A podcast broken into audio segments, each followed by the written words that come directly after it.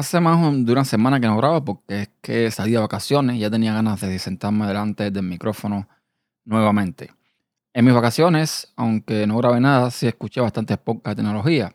Y aunque los temas que voy a tratar hoy a lo mejor ya se han abordado, ya se han tratado en otros medios, en otros blogs, en otros podcasts, bueno, yo no pude dar mi opinión en su momento, así que la daré ahora. En el episodio de hoy vamos a hablar de Apple, vamos a hablar de otros temas que también son bastante interesantes.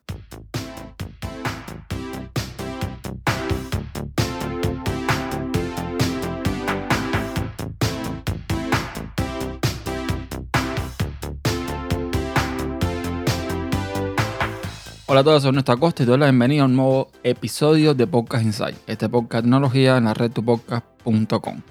Y voy a comenzar hablando de Telegram. Sabemos que en las últimas versiones Telegram añadió la posibilidad de archivar los, los chats, los grupos, los canales que ya no queremos ver en la pantalla principal.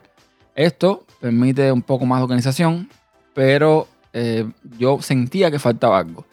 Y ese algo llegó en las últimas versiones del cliente, tanto de escritorio como del teléfono. Y es la posibilidad de esconder también los chats archivados. Es decir, cuando tú archivas un chat, esto lo que hace es pasar a un, grupo de eh, chat archivado que está, que aparece con un icono en la parte superior de donde están todos los chats, o sea, donde están todos los grupos, donde están todos los canales, etc. Ahora lo que vamos a hacer es esconder también ese icono. Es decir, no tenemos por qué ver de ninguna forma los chats archivados. Lo que está pasando, y es bastante curioso, es que, por ejemplo, en Linux, con el cliente de escritorio de Linux, yo no sé qué hice, yo no sé qué toqué, pero de alguna forma al esconder los chats archivados, esto pasó a estar en, en la parte donde cuando vamos al menú de las opciones de Telegram, sabemos que tenemos nuestro avatar, tenemos el nombre del teléfono y tenemos el iconito de los mensajes guardados. Pues justo arriba del icono de mensajes guardados se puso el icono de mensajes archivados.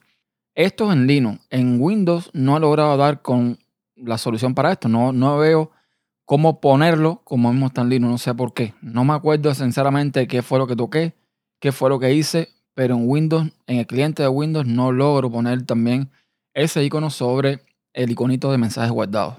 Con lo cual, me sigue apareciendo en la lista de canales, grupos y chat. Y eh, la única opción que me da es colapsar. Pero cuando le doy colapsar, lo que hace es poner el icono pequeñito, un poco más pequeño. No hace eh, lo que normalmente hace en el escritorio de Linux. Entonces, eh, en el teléfono, bueno, el teléfono no hay problema porque cuando tú escondes supuestamente este, este icono, tienes que darle un swipe, tienes que deslizar mucho hacia abajo para que se muestre. Pero eh, normalmente no lo ves. Es en el escritorio donde está pasando esto y ya les digo, en Windows, en Linux, no me está pasando. El otro tema que quería comentarles acerca del disco duro NVMe que tengo ahora mismo eh, usando con Cadeneon. Mi ordenador tiene dos discos duros. El disco SSD SATA, donde tenía Linux y Windows instalado. Y el disco mecánico de 2 teras, donde estaban mis datos y estaba el home de Linux. Entonces, lo que hice fue comprar un disco duro NVMe, que son este tipo de discos que se conectan a la motherboard como si fuese una tarjeta. Es como una tarjetita, como una memoria RAM, pero la conexión es diferente. Se conecta a un puerto PCI. Las motherboards modernas debe entrar el puerto para estas conexiones NVMe. La mía tiene dos. Uno que dice Ultra NVMe y otro normal. Yo no lo puse en el Ultra porque para eso tendría que haber quitado la tarjeta de video, el fan del procesador, un montón de cosas y no estaba para eso. Así que lo coloqué en el otro y aún así el rendimiento es espectacular. Espectacular al punto de que, por ejemplo, si antes tardaba 5 segundos abrir Thunderbird o abrir Telegram o abrir Firefox, por poner un ejemplo, ahora tarda uno. Y claro, es que había un cuello de botella porque eh, evidentemente si el sistema está en un SSD y el home está en un HDD, era más lento todo el procesamiento desde el disco mecánico. Ahora, como tengo solamente Linux en el disco estado sólido, que es de un tera, por cierto, pues eh, todo es más rápido. Este disco originalmente costaba unos 400 dólares y lo agarré en una oferta de unos 170. O sea, que era algo que no podía dejar pasar. Es Samsung. Y yo, aunque el disco mecánico es de 2 teras, yo no tengo ocupado un tera eh, para nada. O sea, tengo quizás 700 y tantos gigas. Así que tengo ya toda mi información en el disco estado sólido y tengo el disco HDD como backup. Esto pues es interesante. Quizás en un futuro lo que haga es ocupar los dos puertos en el UME con dos discos estado sólido. Me quedo con el disco SATA y a partir de ahí todos los discos que le ponga van a ser SSD de una forma u otra. El mecánico lo tengo ahora ahí, pero quizás lo quite para una cuestión de más rendimiento. No sé. El punto es que me contento, estoy muy contento con este disco duro. Eh, la oferta estuvo buenísima, así que más contento todavía. Y nada, ya veremos si más para adelante aparecen ofertas de este tipo y voy poniéndole al PC todos los discos duros que sean SSD. Y ahora vamos a pasar a hablar de un poco de Apple. Y bueno, ya sabemos el tema de Mac Pro, aunque no sabemos las especificaciones exactas.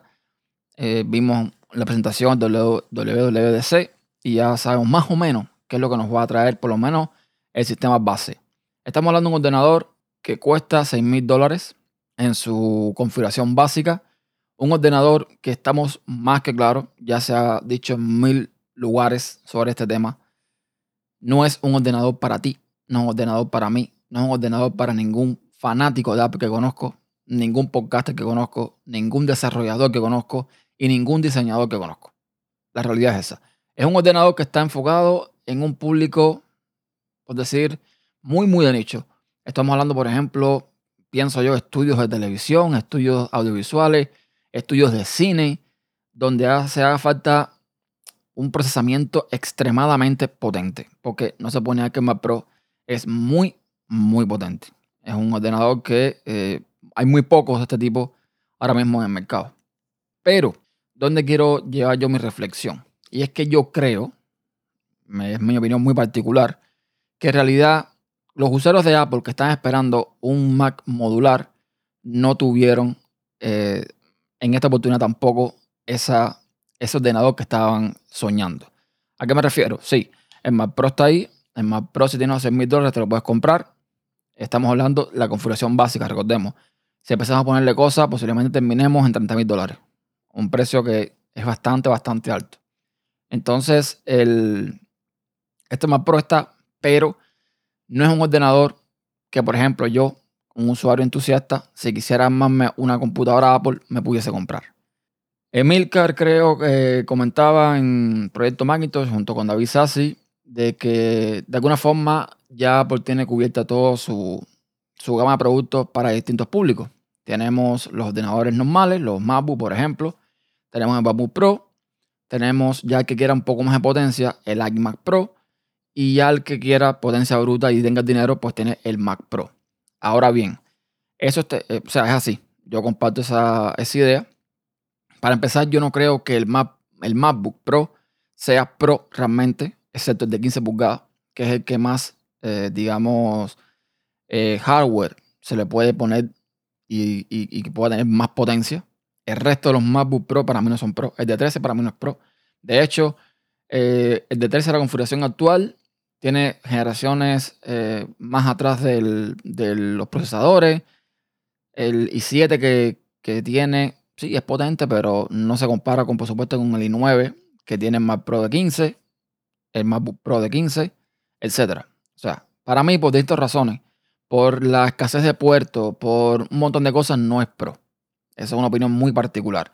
Estamos viendo que ahora Lenovo, Dell han sacado laptops que sí son pro. Para mí son pro. ¿Por qué? Porque tienen procesadores súper potentes, los Intel Xeon, porque tienen eh, varias configuraciones de en cuanto a gráfica, varios tipos de Nvidia, varios tipos de tarjetas, porque tiene mm, capacidades mucho más grandes que las que ofrece Apple en cuanto, por ejemplo, memoria RAM.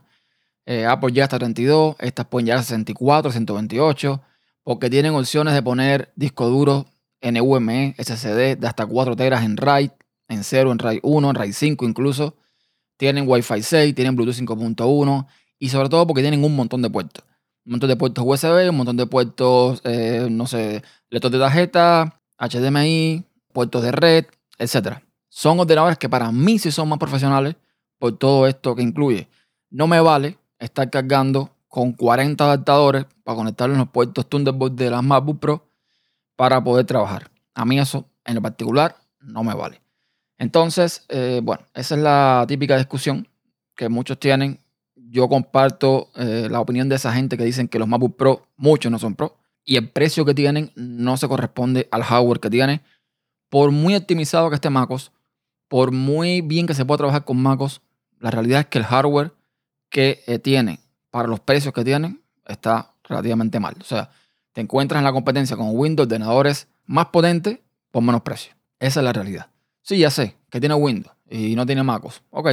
Pero cuando tú te hace falta buscarte los frijoles, cuando tienes que trabajar, eh, Windows y MacOS son simplemente herramientas. Entonces, nada, es, mi opinión muy particular. Entonces, volviendo a Mac Pro, creo que Apple sí eh, lanzó un producto para que, para que muchos de los fanáticos de la marca, incluso que no pueden comprar ordenador, tengan algo para decir. No, pero Apple tiene Mac Pro. Porque eh, también he visto mucho eso, he visto muchos usuarios de la marca, fans de la marca, contentos. Porque Apple por fin ha pensado en el profesional. No importa que para ellos no sean, pero están contentos porque el ordenador está ahí. Para si se forma algún debate, decir, no, no, pero Apple tiene más Pro. No sé, me parece un poco ridículo, pero es lo que está pasando. Entonces, a lo que iba. Creo que Apple debió haber sacado. Ok, el Mac Pro está muy bien. Pero ese Mac Pro debió ser, por ejemplo, el Mac Pro eh, Plus por ejemplo, Apple debió haber sacado un Mac Pro, una, una ordenador, un ordenador, una caja, al que tú puedes ponerle componentes mucho más barato. Quizás eh, partiendo con una configuración básica sobre los mil dólares, fíjense, y a partir de ahí tú irle poniendo más componentes. Ahí, ese ordenador creo que le faltó a Apple. Un Mac Pro normal y ya este otro que salió, que fuese un Mac Pro Plus o un Mac Pro XL o como quieran ponerle.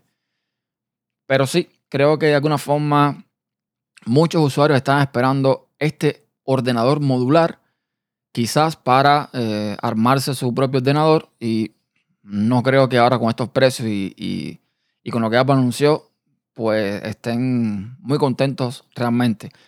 Es más, yo no creo que ni siquiera ningún diseñador y desarrollador necesite tanta potencia bruta como lo que ofrece Mac Pro. Realmente yo no creo que lo necesite. Eh, un diseñador, eh, bueno, un poquito a lo mejor, pero un, desarrollador no me parece. Por mucho que tengas que, compilar, por mucho que tengas que hacer, no creo. Que aproveches el, ni siquiera el 20% de su capacidad. Quedaría el, el iMac Pro, ¿vale? Pero el iMac Pro no es modular. No es el ordenador que muchos estaban esperando. No obstante, bueno, Apple está a tiempo. Eh, ya sacó esta primera versión. Ya veremos si en los siguientes años habrán nuevos Mac Pro o habrá nuevas variantes de los Mac Pro. Ya sabemos que vienen como siete MacBooks nuevas en camino, según las patentes que, o según los registros que han hecho últimamente. A lo mejor estas MacBooks mm, ya van a ser un poquito más pro para mí, o sea, para mi opinión. Y ya veremos. Yo lo que sí sé que, por ejemplo, el que se compre un Mac Pro con toda esta capacidad, con todo este precio, es un ordenador que nos va a actualizar por lo menos en años. Y no sé ahora con todo el giro de Apple que está dando con el tema de ARM, si estos ordenadores eh, van a tener el soporte de MacOS en un futuro. Es decir, me explico. Si Apple al final decide dar el paso a ARM, va a tener entonces que desarrollar MacOS para eh, arquitectura x86 y para arquitectura ARM. Es más trabajo, digo yo. Entonces, tú no puedes simplemente después pasar todos tus productos a ARM y dejar de un lado todos estos ordenadores como el Mac Pro, como la iMac Pro, etcétera, etcétera, que tienen otro tipo de tecnología de procesador.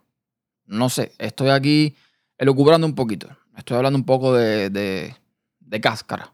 Entonces, eh, vamos a ver qué pasa con esto.